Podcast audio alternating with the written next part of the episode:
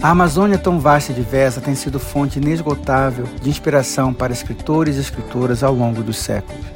A literatura produzida na região não apenas nos presenteia com histórias envolventes, mas também desempenha um papel fundamental na preservação da identidade cultural da região. Sejam todas e todos bem-vindos ao primeiro episódio da série Pensando a Amazônia pela Literatura. Nessa jornada, vamos ter a companhia de grandes autores, pesquisadores e contadores de histórias que nos guiarão por tramas profundas, personagens cativantes e paisagens exuberantes, revelando as múltiplas facetas da literatura amazônica. Vamos explorar as narrativas que nascem no coração da floresta, no pulsar das cidades ribeirinhas e nas vozes dos povos tradicionais.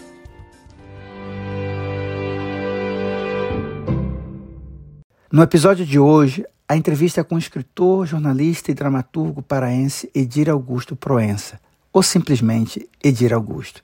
Edir tem 19 livros publicados de diferentes gêneros, mas todos com a temática sobre a Amazônia. Suas obras ganham destaque por ultrapassar fronteiras, romper com a imagem estereotipada da Amazônia e revelar suas camadas mais profundas. Eu sou Marcos Colom e esse é o Latitude Cast especial Pensando a Amazônia pela Literatura. Seja muito bem-vindo, Edir. Obrigado, Marco. É um prazer enorme estar aqui conversando com você. Edi, é uma emoção muito grande poder estar aqui falando com você desse tema tão importante para a gente pensar a nossa realidade.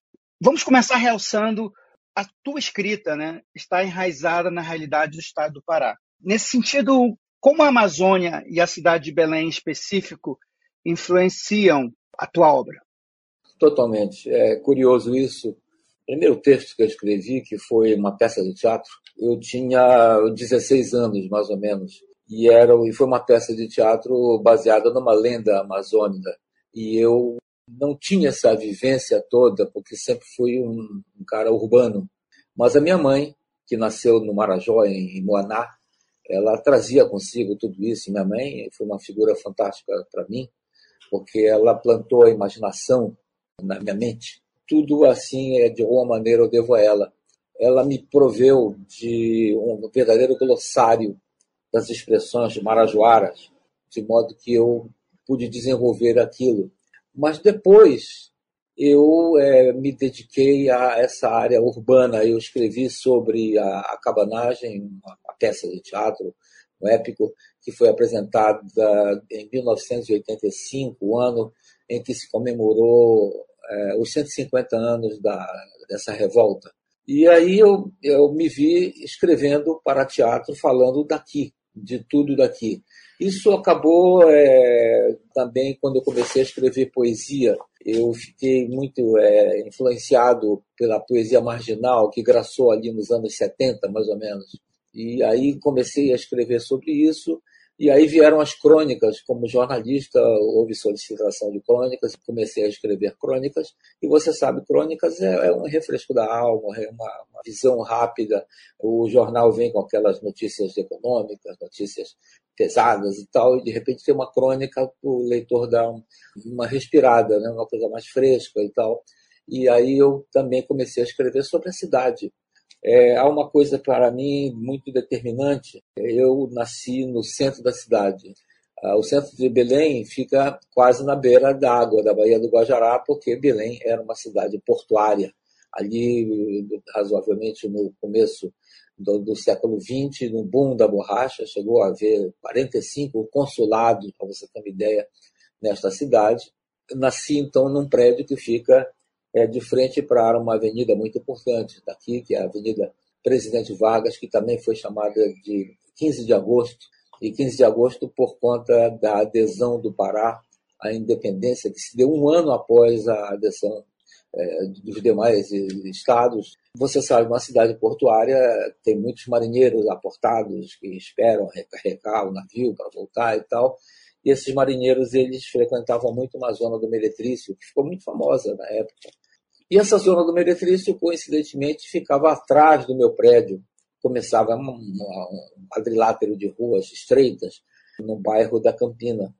E eu cresci vendo aquilo ali, vendo brigas, vendo cenas e aquilo, mas sem participar muito, evidente, eu era uma criança. Mas à medida em que eu fui crescendo, é, adolescendo, você começa a conviver quando sai à rua com essas pessoas todas, não é? De alguma maneira, reconhece, dá um oi discreto, sim e tal.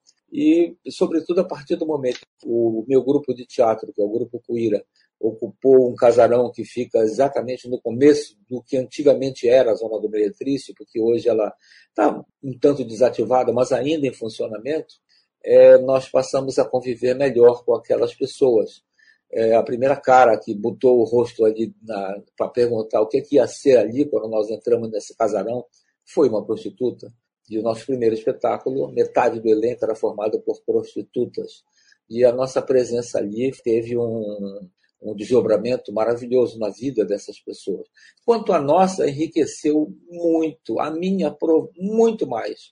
Eu passei a conviver com elas, a fazer amizade, e elas acabaram, elas e as outras pessoas todas, porque não, não somente elas, há, há todo uma, um número de, de, de pessoas que, que trafega por ali, passaram a fazer quase que como um cordão de isolamento, porque o meu trabalho, eu trabalhava em rádio, o meu trabalho ficava a 400 metros mais ou menos da minha casa, do, prédio onde eu morava, então eu nunca tive problemas, mas aí você trava amizade com as pessoas, né? E eu aprendi estando ali com o teatro e estando com elas no teatro a não julgar ninguém. A amizade começou porque eu não julguei ninguém, entende? Você, eu saio de casa e converso com prostitutas, converso com os pimpes, converso com traficantes, engraxates, gente que toma conta de carro, e você aqui ali às vezes dá um dinheirinho, que o sujeito quer beber uma coisa, ou então está precisando para comer, é, chega no Círio e você dá um presentinho. E essas pessoas, elas é, falam muito comigo e eu as ouço eu ouço a melodia das, das vozes, eu ouço as queixas, eu ouço as alegrias também, não é? Você sabe que a cidade grande ela atrai como imã determinado tipo de pessoas para ali, não são apenas prostitutas, mas há também os que fugiram de casa, os que foram expulsos de casa, é, os que estão se escondendo de alguma coisa. E essas pessoas elas precisam falar, elas querem falar. Isso tudo acabou me trazendo um universo que eu considerei maravilhoso, excitante mesmo, para começar a escrever sobre as pessoas dentro dessa selva urbana. E aí já me permito dizer mais para você. Eu estava em numa praia de, da Normandia, Saint-Malo, em um festival, Les Étonnants Voyageurs, junto com outros ah, escritores brasileiros, e aí nós fomos falar fazer uma mesa e eu quando eu entrei percebi que era um palco e era um teatro com 800 pessoas nos escutando, eu, a Patrícia Mello e o Luiz Rufato, meu amigo Rufato. E eles dois estavam dando um show, já eram experientes nisso, e eu fiquei em pânico, porque eu não tinha discurso, entende?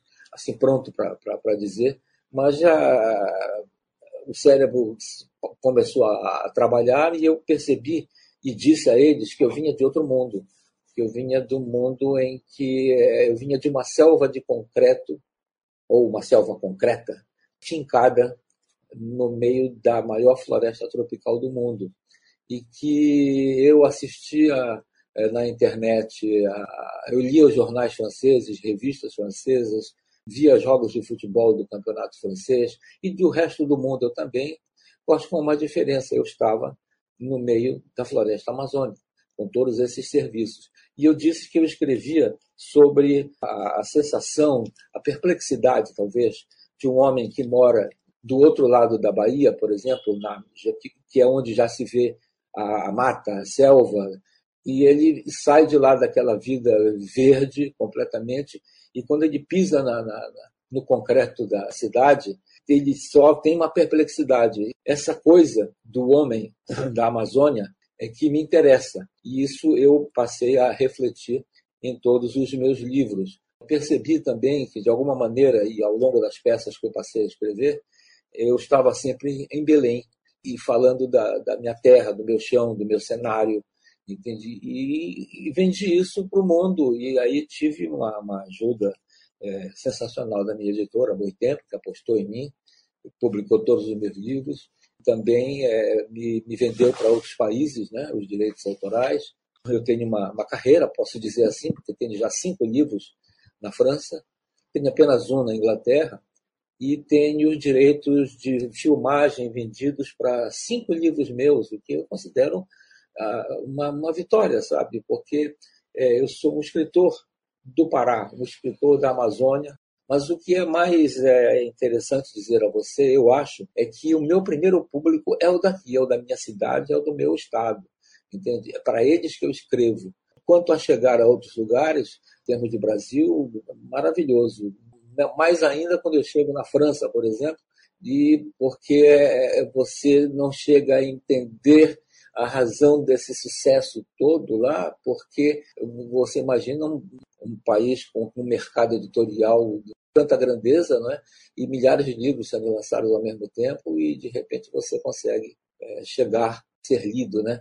E você me pergunta como é escrever sobre isso, e eu digo: eu estou aqui, estou, sou um escritor amazônica, com todas as dificuldades que você possa é, é, entender é, sobre, sobre isso, mas eu escrevo sobre a minha verdade, escrevo sobre o meu chão, escrevo sobre aquilo que eu vejo e escrevo as minhas ideias e digo mais, eu escrevo para me divertir, eu escrevo porque sou feliz assim e não vou parar de escrever, é claro, entende? E acho que a Amazônia é um, tem um cenário, tá entendendo, maravilhoso que nunca vai me faltar assunto. É muito interessante isso, Edi, porque eu considero você um pioneiro ao mostrar já algum tempo nas tuas obras o tráfico de mulheres, o tráfico de drogas, o tráfico humano, que na verdade não é uma invenção tua.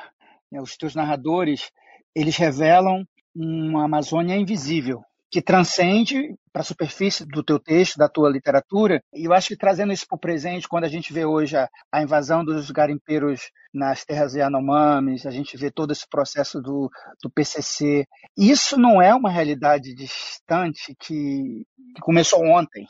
E eu acho que nesse sentido a tua obra ela vai quebrando, estilhaçando essa imagem idílica da Amazônia e aborda dramas que podem acontecer em qualquer outra grande cidade como você vê a importância de trazer essas histórias para fora da região amazônica e apresentar uma perspectiva, é, você estilhar essa, essa questão do local e do global? Os franceses dizem isso. Eles acham que eu estilhaço a, essa coisa idílica sobre a Amazônia. Eles vêm assustados às vezes me perguntar, né?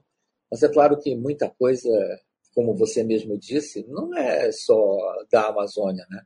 Não é só daqui. E Belém, nesse sentido, é, é uma cidade chave para entender, por causa da sua posição geográfica.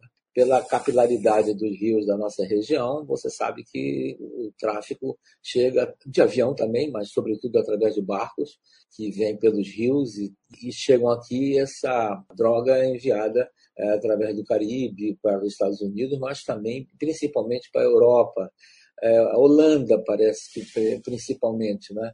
E essa droga deixa aqui é, um, rebotalho, digamos assim, da droga que acaba destroçando vidas de pessoas muito pobres, né? E é, causa morte, desgraças, isso tudo, né? E isso acaba resultando numa cidade bastante violenta também, não é? E onde você tem que ter muitos cuidados ao sair na rua, enfim, é, esse, esses problemas de Belém. É, quando eu escrevi Psica, é um, um dos meus livros, que as pessoas até gostam muito, eu passei dois anos recortando jornais de Belém, falando a respeito do tráfico de escravas brancas, que é como é chamado, né? E também, nesse mesmo período, guardando notícias sobre a ação dos ratos d'água, que, como você sabe, são os piratas da região, aqui dos rios, não é? E de modo que muitas coisas escritas por mim, sobretudo nessa situação das mulheres, a situação de extrema miséria é, nas beiradas, sobretudo do Marajó. Marajó, primeiro, é um outro mundo. Segundo, ele tem duas coisas. Ele, em determinados momentos, dentro ali do Marajó, nas fazendas, aquilo tudo, ele é um pedaço do paraíso eu estive uma fazenda e eu me lembro de ter ido no meio do campo fazer uma coisa que minha mãe tinha dito há muito tempo que fazia. E eu fui para o meio do campo e fiquei ali ouvindo o nada, ouvindo o vento batendo nas árvores, sentindo a presença da floresta e foi uma das sensações mais incríveis da minha vida, muito emocionante. E também das beiradas do Marajó, por conta da miséria e por conta do tráfego de embarcações, não é? prostituição, tráfico de drogas, violência, extrema violência, a pais vendendo filhos por conta da miséria, por conta de comida, é, pais que dizem, e aí me disseram, não é possível isso, mas é verdade, eu tirei de uma notícia o pai dizendo que a, podiam usar a filha, que tinha 12 anos, porque ele próprio já havia feito isso por conta de. Ele, ele já tinha feito porque não podia fazer. Há, um, um, padre lá, um bispo, é, o senhor Ascona, se não me engano, não me lembro agora o nome dele, que é um herói que há anos denuncia, grita, faz de tudo e tal, mas é, não é ouvido. Enfim, há toda uma, uma questão da, da, da, região ali que precisava. Se é denúncia, é, é denúncia sim, mas eu coloquei dentro de um, de um bojo, do bojo de um, de um enredo, não é? É, guiando e, de alguma maneira, e eu, talvez seja um pouco pesado usar essa palavra agora, entretendo o, o, o leitor, não é? é uma maneira de dizer pesado, eu digo porque é, é um assunto muito grave, não é? É um assunto muito grave e, e tráfico de escravas brancas acontece no mundo todo, né? Nós sabemos, mas aqui acontece.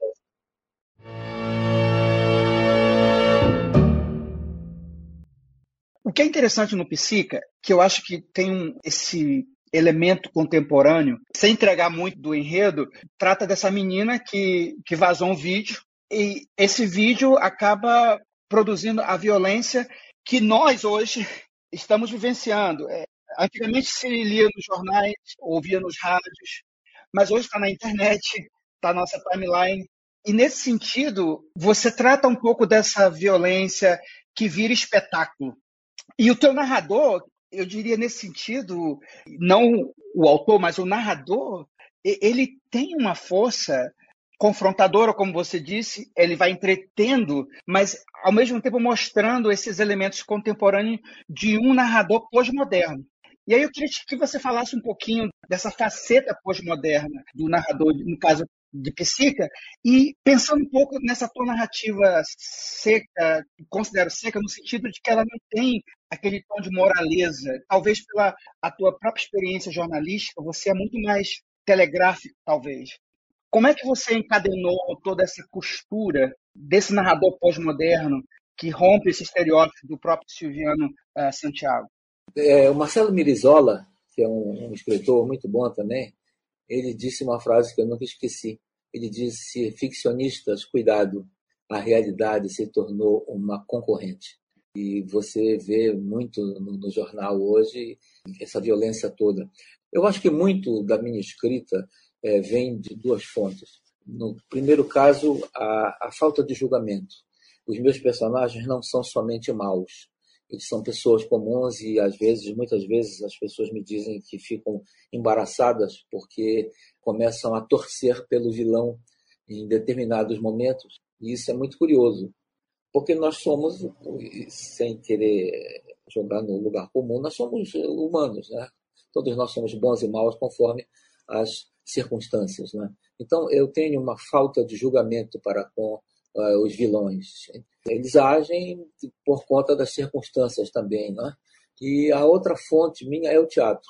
No teatro eu aprendi a, a escrever diálogos é, rápidos. Você não pode deixar a plateia dormir, né? Você tem que golpear a plateia o tempo todo, com pergunta e resposta, argumentação, discussão, isso tudo e também a questão de jornalismo para o rádio, né? Você sabe que você quanto menos palavras usar e mais é, certeiro for, melhor. Né? Então essa concisão é muito importante. Né? Quando comecei a escrever e Rubem Fonseca também me influenciou muito, eu achei que devia deixar para lá essas grandes narrativas de, de paisagens, de, de lugares, porque também eu, eu compreendi que hoje nós vivemos numa cidade numa sociedade imagética. Então temos uma coleção de imagens é, na nossa cabeça é, muito muito grande e aí é, eu penso eu chamo o leitor como cúmplice dos meus livros. Eu faço no caso do escritor aqui de Belém ou do Pará eu faço com que ele se encontre nas ruas porque ele conhece muito bem. E quanto aos, aos leitores de fora eu penso que eles é, ali é, também já criam o seu próprio cenário. Né? Você sabe, às vezes um livro fica famoso e vira filme, você vai assistir o filme e na saída te, te perguntarem qual é o melhor, você dirá o livro, porque o livro é o seu filme, você criou também aqueles rostos todos, aquela fala, aquilo tudo. Né? Eu também optei por não colocar, digamos, travessão ou indicar agora fulano fala, agora fulano responde.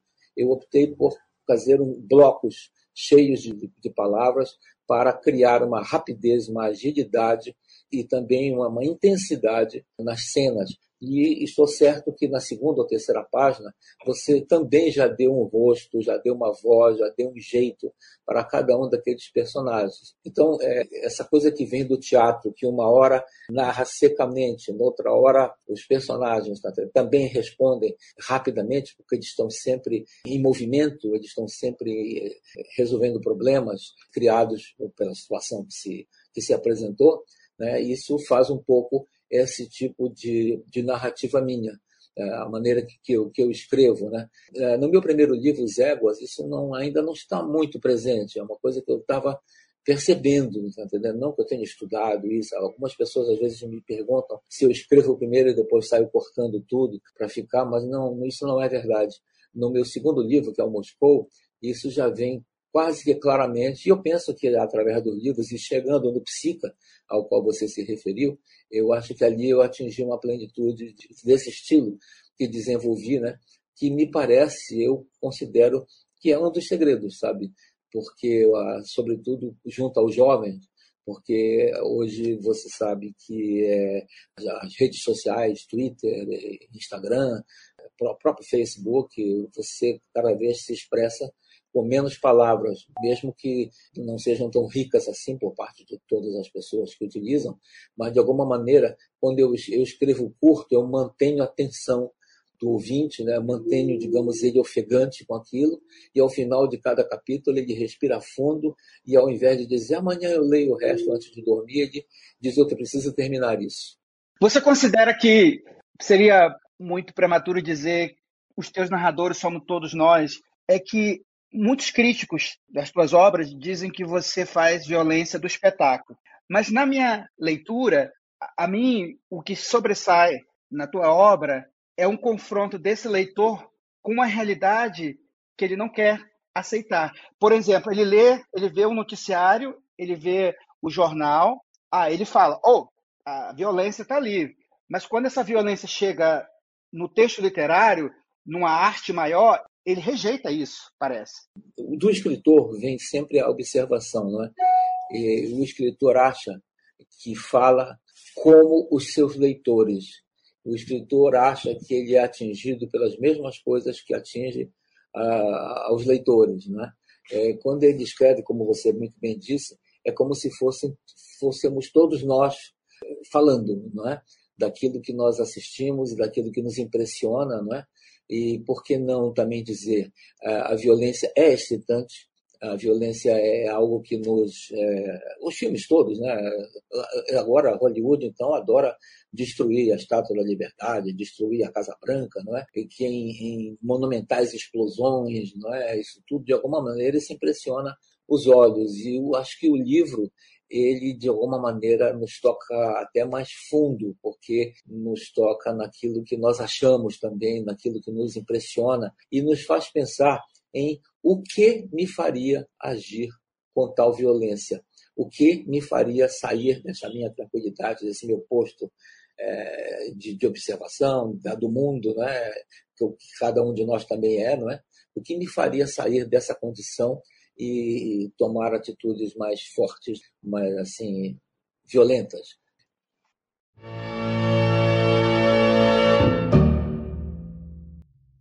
Eu não podia deixar de nessa conversa de te perguntar é, sobre o cenário literário paraense. Como você vê o cenário paraense atualmente e quais são os desafios e obstáculos enfrentados pelos pelos escritores locais, que você já mencionou no início da nossa conversa, mas eu, eu fiquei ruminando aqui também numa iniciativa tua, quando você é, participou da Flip, foi um processo que, que não teve a, anterior, na última edição, e eu queria que você falasse um pouco desses desafios.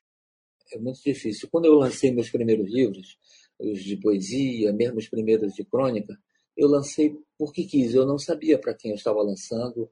Havia a maior parte do público que ia às noites do autógrafo eram, eram família, amigos, né? até aquele cunhado famoso, cunhado que, que obrigado pela, pela esposa, vai compra o livro, chega em casa e joga no canto. Ah, tá bom, já fiz o que você me pediu. Mas a verdade é que ao longo do, do tempo é, houve duas situações. É, nós passamos quase que 25 anos sofrendo a presença de um secretário de cultura que, curiosamente, não gostava dos artistas locais. Eles os achava sem talento, pobres, feios. Isso se espalha por todas as áreas. E isso foi muito difícil de enfrentar. E há mais de 30 anos nós não temos uma Secretaria de Cultura municipal aqui. Temos um órgão que cuida meramente da época junina, de, de pássaros e, e campeonato de quadrilhas juninas.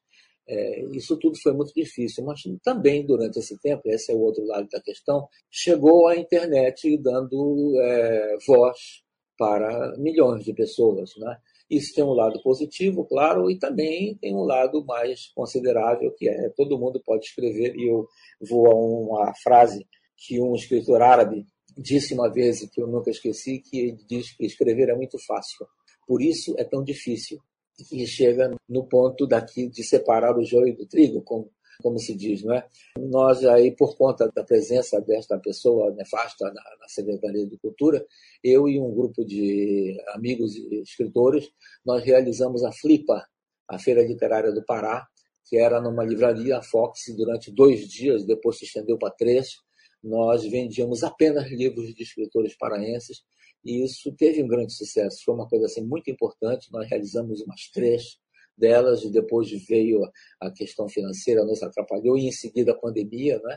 E, mas eu estou é, pelejando aqui, mexendo com isso, aquilo, para ver se nós conseguimos fazer ainda este ano ou no próximo mais uma flipa. Né? Então surgiram muitos escritores jovens. É, hoje, aqui em Belém, eu diria, e do, do estado falarei depois, é, aqui em Belém nós temos escritores de fantasia, de ficção científica, de terror, vários outros escritores mais regionalistas. E alguns escritores numa linha é, parecida com a minha, sem querer me colocar como padrão para nada, mas assim já pegando uma coisa mais urbana, uma coisa de investigação, uma coisa de ação é, que eu considero muito importantes, né? E temos figuras como Salomão Laredo, que tem mais de 40 livros, agora mesmo lançou dois de uma vez, ele é um operário da, das letras, né? uma pessoa sensacional para conversar e conhecer, não é? E, bom, e nós temos também aqui a questão do, do, do Estado, entende? Como o Estado está fora. Antes da pandemia, a atual secretária de Cultura realizou uma feira de livros em algumas poucas cidades aqui. Se eu não me engano, foi Santarém. Eu sei que eu fui a Parauapebas é, através da falar para as pessoas e você chega em Parauapeba e você se dá conta da imensidão é, do Pará e da distância que está para Belém e de como a cultura poderia, se corretamente fosse administrada, unir esse estado, entende que é uma coisa realmente muito importante, é o tamanho de, de, de um país realmente, né? E não ver isso acontecer, né? Hoje nós temos uma temos um, um, um rapaz, o Francis Orsley, Viana, se não me engano, que ele é, tentou entrar na Academia de Letras do Pará, não conseguiu, então ele partiu e hoje ele está com uma federação de academias de letras é, em várias cidades do Pará. E eu não sei o que ele exatamente quer com isso, eu não sei, porque não, não li ainda é, a produção desses, desses escritores, porque eu estava em Parauapebas e alguns desses escritores de academias dali, de perto, foram falar comigo e eu fiquei tentado a perguntar a eles é, para quem eles escreviam, como era a distribuição. Tive um pouco de vergonha disso, mas perguntei: escuta, tem livraria aqui em Parauapebas? Eles disseram não. Aí eu fiquei, escuta, como é que é isso, né? Vocês se reúnem em academias para quê? É, para conversar, é, para mostrar um para o outro? Isso não tem sentido, né? O Pará é uma força ainda a ser resolvida. É, nós temos historicamente super escritores, escritores em, na área oeste, de Santarém, aquele que tem o estreito, aquela a rua tem amigos que são da academia, inclusive outros, Inglês de Souza, poderia citar todos os que nós temos, que são maravilhosos. Nós tivemos aqui Haroldo Maranhão, que é um dos maiores escritores que o Brasil já teve. Enfim, o Dalcídio, que é tão é, festejado, né? mas é, não há hoje, por parte da Secretaria de Cultura do Estado, muito menos da Secretaria é, Municipal, que chama-se Fumbel, é uma fundação, não há nenhuma política a respeito disso, seja para uh, os escritores baseados aqui em Belém, que é a capital, seja para escritores do Estado, entende? Então, não é uma situação boa. Temos algumas poucas editoras, tem um amigo meu que lançou um livro por uma editora local que faz um ótimo serviço, mas uh, ela me disse, essa pessoa, me disse que estava tentando lançar no Rio e São Paulo, mas a, editora daqui não tinha alcance para colocar esse livro nessas, porque essa pessoa mora no, no Rio de Janeiro, paraense, né? E, e, não conseguia, entendeu? Então ainda há muita coisa para acontecer. É, eu tenho muita sorte de ter a, a Boitempo, que é a minha editora, me, me ajudando, né? E também devo te dizer que eu fui ajudado também pela Secretaria de Cultura, uh, acho que foi ano passado, eu eh, fui homenageado, né? Eles lançaram um belíssimo livro meu com 35 textos de teatro que eu fiz e tal, e até pensei que a partir dali as coisas iam acontecer, mas não aconteceram. Mas 2022 me trouxe também uma outra grande alegria. Eu tive o meu livro Eu Já Morri, que é meu último livro lançado, que é um livro de contos, é eleito como o melhor livro de contos de 2022 pela Associação Paulista de Críticos de Arte, a PCA, que é um, um prêmio importante para mim em termos de reconhecimento, né? e também de, de que eu possa é, mostrar meu trabalho. Agora, dia 17 de julho, eu vou lá receber esse prêmio em São Paulo.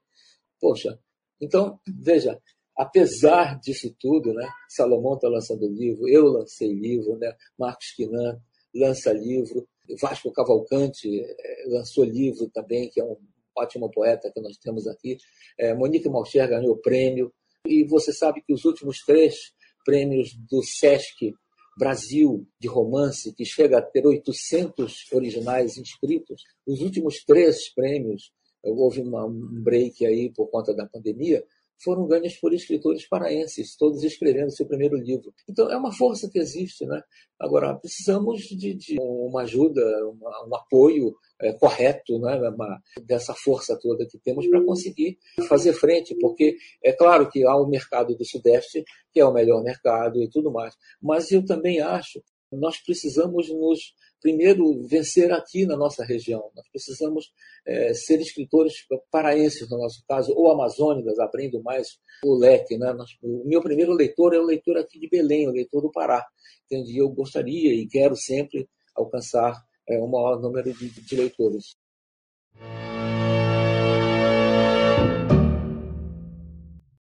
Foi um, no texto que você escreveu para o nosso site, na revista Amazônia Latitude, você mencionou justamente sobre essa questão desse movimento para abrir academias de letras nos municípios da região. E eu sei que essa, como essas iniciativas contribuem para fortalecer a literatura local e apoiar os escritores locais, você, como você mencionou. E eu acrescentaria, e aí, se você pudesse falar um pouquinho mais sobre como você acredita que essas essa conscientização e valorização da literatura regional poderia ser ampliada dentro do contexto, não somente talvez do Pará, mas pegando mais a região norte em geral. Você não pode querer atingir o, o, mundo se você não consegue convencer nem a, convencer nem a sua vizinhança, né? É, isso isso é, é, é uma coisa clara.